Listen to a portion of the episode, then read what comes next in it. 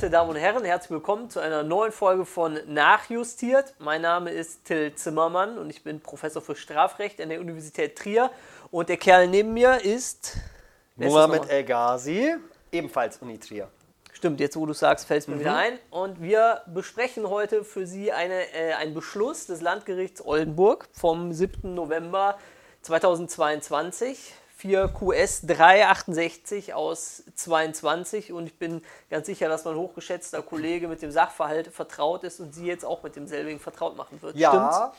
Da muss man gar nicht so viel wissen. Ich selber komme ja auch aus Oldenburg, deswegen hat mich der Fall besonders interessiert. Landgericht Oldenburg hatte über den Fall zu entscheiden. Ja, wahrscheinlich zwei junge Herren haben abends Spaß, wollen irgendwie nach Hause kommen. Taxi ist zu teuer.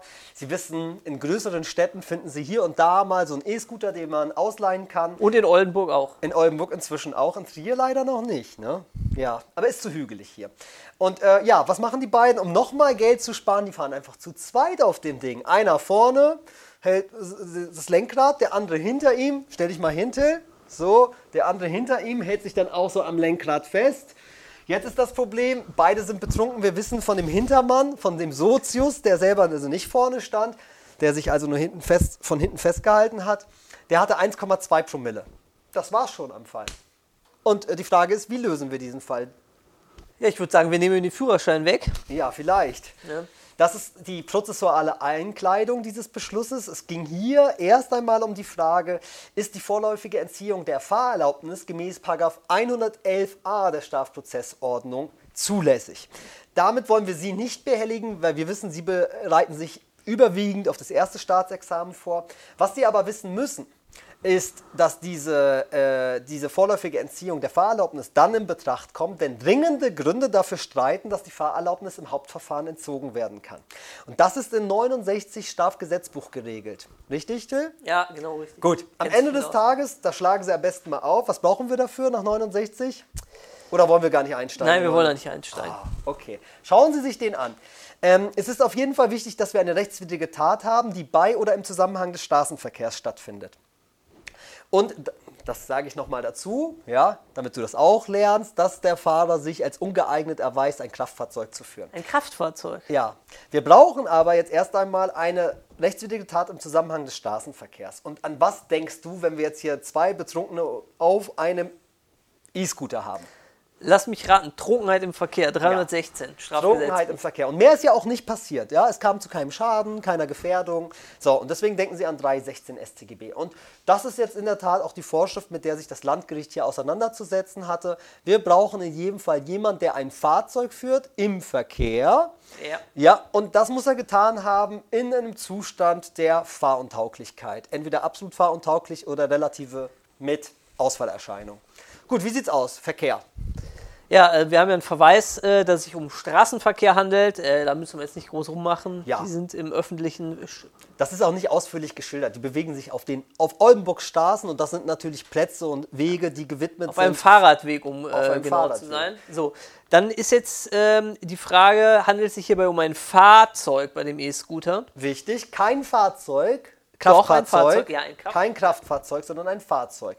Sie haben das wahrscheinlich in der Vorlesung gelernt. Natürlich kann man den 316 auch auf dem Fahrrad verwirklichen, ja, weil da eben nicht Kraftfahrzeug steht. Eben, aber muss man wissen, in anderen Normen steht tatsächlich Kraftfahrzeug. Ja? Und dann kommt es tatsächlich darauf an, ob auch ein E-Scooter ein Kraftfahrzeug oder nur ein Fahrzeug ist. Weißt du, welche Normen das sein können? Ja, haben wir eben drüber gesprochen. Ah. Deswegen.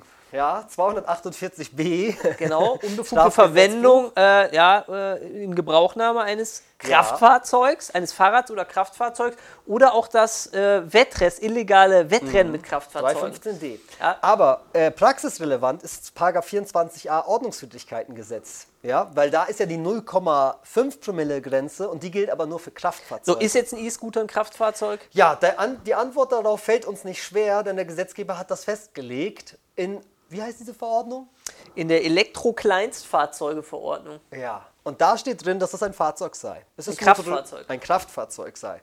Ja, hier kommt es eigentlich nicht drauf an. Bei 316, das haben wir gesagt, es genügen ja Fahrzeuge. Wir werden gleich sehen, warum man vielleicht auch nochmal darauf abstellen kann.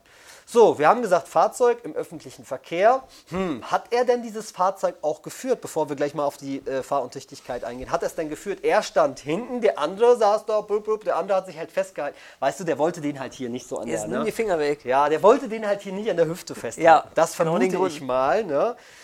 So, und die Frage ist, hat er damit ein Fahrzeug geführt?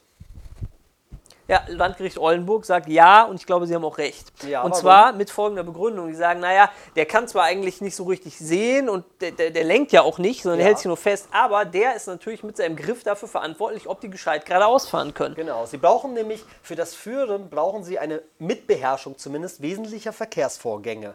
So, und Lenken ist ein wesentlicher Verkehrs Verkehrsvorgang. Jetzt hat er sich da ja noch festgehalten, sagt der Zimmermann, ja. Und das Landgericht Oldenburg sagt aber, ja gut, äh, Sie, man kennt das ja vom Autofahren, man hält ja auch den Lenker fest, das, äh, fest, das Lenkrad, damit das Auto nicht nach links oder rechts ne, äh, austariert. Deswegen ist da schon was dran, dass man selber irgendwie auch mit lenkt, wenn man den Lenker festhält. Ja. Ähm, was man vielleicht hier, was ganz interessant ist, es gibt ja diese Fahrlehrer-Rechtsprechung. Der betrunkene Fahrlehrer, den kennst du wahrscheinlich auch, ne? Till? Ja, den kenne ich noch. Den Ja, hat's ich ja auch. Liebe Grüße, Detlef, ja. Das war mein Fahrlehrer, der hat es echt nicht gepackt. Gut, und da ist es natürlich ganz spannend, ob ein Fahrlehrer, der irgendwie auf dem Beifahrersitz sitzt, und da gibt es ja unten diese Pedale für den, ob der, wenn der betrunken daneben sitzt, ob der auch das Fahrzeug führt. Weißt du noch, was der BGH dazu sagt? Ich glaube, er sagt ja, oder? Äh, inzwischen sagt er nein, zumindest solange er nicht eingreifen muss. Zumindest er solange nicht eingreifen muss, sagt er nein. Aber das sind auch Fälle, die vielleicht mal examensrelevant sein könnten. Der betrunkene Fahrlehrer, den jeder irgendwie kennt. Ne? So, jetzt mal zurück zu unserem Fall. Der Ja. hat das Lenkrad angefasst und deswegen sagt das Landgericht Oldenburg mit einiger Berechtigung, der hat das auch geführt. Die haben Mhm. mittäterschaftlich sozusagen den E-Scooter geführt. Anders wäre es gewesen, wenn er sich nur um den Körper Ja. geklammert hätte. Ja, ich mache das jetzt nicht vor hier. Gott sei aber Dank. dann wäre es anders gewesen. War aber nicht so und deswegen hat hier der Sozius gleichwohl den E-Scooter geführt. Genau, und die Frage ist jetzt Fahruntüchtigkeit. Ja. So. Alkoholbedingte Fahruntüchtigkeit. Ja, genau, die brauchen wir bei 316. Alkohol- oder drogenbedingte Fahruntüchtigkeit. Und die Frage ist, Sie wissen ja, wir orientieren uns hier an äh, Promillewerten, wenn es um Alkohol geht. Und es gibt diese absolute Fahruntüchtigkeit so als Fiktion, sage ich mal. Ne? Ähm, Sie wissen, bei PKWs und LKWs, Motorrädern, Mofas, ne, orientieren wir uns an dem, was heißt orientieren? Da hat die Rechtsprechung den Wert von 1,1 Promille festgesetzt, unwiderlegbare Vermutung. Ja, bei Kraftfahrzeugen. Seit Ja. 1990. Bei Kraftfahrzeugen 1,1 absolut fahruntüchtig. Und bei Fahrrädern? 1,6. 1,6. Und jetzt sind wir hier auf einem, sage ich mal, sehr modernen Transportmittel unterwegs. Und die Frage ist, wie ordnen wir eigentlich so ein Transportmittel ein? Es gibt da noch keine BGH-Entscheidung zu, zumindest keine ausdrückliche. Es gibt eine BGH-Entscheidung dazu, die jetzt aber offen gelassen. Ja, genau. Und äh, es gibt äh, OLG-Rechtsprechung und natürlich auch hier Landgerichtsrechtsprechung. Und äh, das o nicht OLG, das Landgericht Oldenburg ist hier der Meinung, nein, dass ein E-Scooter ist näher dran am Pkw als an einem Fahrrad. Und sogar näher an als an einem E-Bike. Ja, in der Tat. Es geht darum, wir müssen fragen, welche Leistungsanforderungen sind zu stellen für die Bedienung des Fahrzeugs plus welches Gefährdungspotenzial geht damit einher. Und das können Sie in einer Klausur dann äh, so anlegen und vergleichen mit dem Pkw einmal oder mit dem Fahrrad. Bei dem Fahrrad wissen Sie 1,6, Pkw 1,1.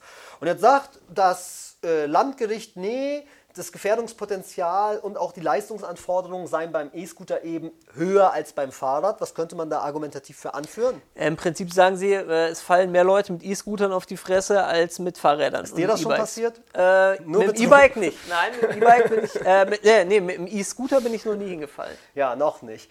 Äh, es ist in der Tat so, äh, die argumentieren, ja, so ein E-Scooter hätte ja kleinere Räder, man müsse ja stehen, der Lenker sei kleiner und deswegen sei irgendwie das Sturzrisiko auch höher. Da wird auch eine Statistik angeführt, die schenken wir uns jetzt einmal. Aber insgesamt das Umkipp- und Sturzrisiko sei höher.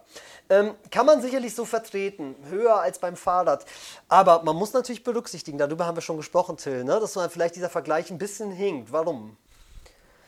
Ja, also ich glaube, ein wesentlicher Grund Ja. ist, wir können alle Fahrrad fahren, Ja. aber die meisten von uns können nicht Roller fahren. Ja, noch wenn, nicht, ne? Ja, genau. Wenn wir mal zehn Jahre warten, sind die Leute, glaube ich, deutlich souveräner im Umgang Ja. mit, mit, äh, mit E-Scootern. Also deswegen finde ich diese empirischen Daten hier so ein bisschen mit Vorsicht zu genießen. Nimm mal eine, eine ältere Dame, die ist noch nie Fahrrad gefahren und noch nie E-Scooter und stellst dir beide Geräte hin und sagst, fahren Sie mal. Ich glaube, E-Scooter wird funktionieren. Fahrradfahren wird sie einen Monat brauchen, bis sie das gelernt hat. Deswegen überzeugt mich das so in der Argumentation nicht, denn man muss irgendwie berücksichtigen, dass wir eben alle noch nicht so drin sind in diesem E-Scooter-Fahren. Und dann darf ich noch einen Ja. Vergleich gerade, der ist nicht so in dem Urteil zu finden, er wird aber auch in der Diskussion angeführt. Ja, E- E-Bikes, Pedelecs, richtig. das sind auch keine Kraftfahrzeuge. Steht in Paragraph 1. Pedelecs, richtig, Pedelecs ja. sind keine Kraftfahrzeuge, bei denen kann man auch bis zu 1,6 Promille haben, ohne komplett fahruntüchtig Mhm. äh, zu sein. Ja? Und mit denen kann man ja sogar mit dem Motor 25 km/h fahren, Ja. während man mit den E-Scootern hier nur 20 km/h fahren kann. Und das sollen trotzdem gefährlichere Kraftfahrzeuge sein. Das leuchtet mir nicht so richtig ein, muss ich sagen. Ja, aber es ist gut vertretbar und wir haben es ja eben referiert, äh, wohl auch auf her herrschender Linie in der Rechtsprechung, E-Scooter näher beim Pkw zu sehen und damit die Grenze von 1,1 anzulegen.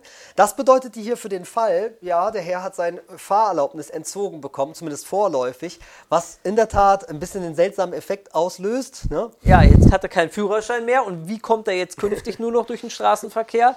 Ja, nur noch mit dem E-Scooter. Er kann nur E-Scooter Den fahren. darf Was, er nicht weiterhin fahren. was ne? man noch dazu sagen muss, wir hatten es jetzt nur den objektiven Mhm. Tatbestand. Subjektiv hatte er Vorsatz hinsichtlich der Trunkenheitsfahrt. Ja, das habe ich uns jetzt mal geschenkt mit Blick auf die Zeit. Da haben wir keine Probleme, da habe ich auch wesentlich äh, Angaben ein bisschen verschwiegen. Wir haben ja hier in 316 auch eine Fahrlässigkeitsstrafbarkeit. Ne?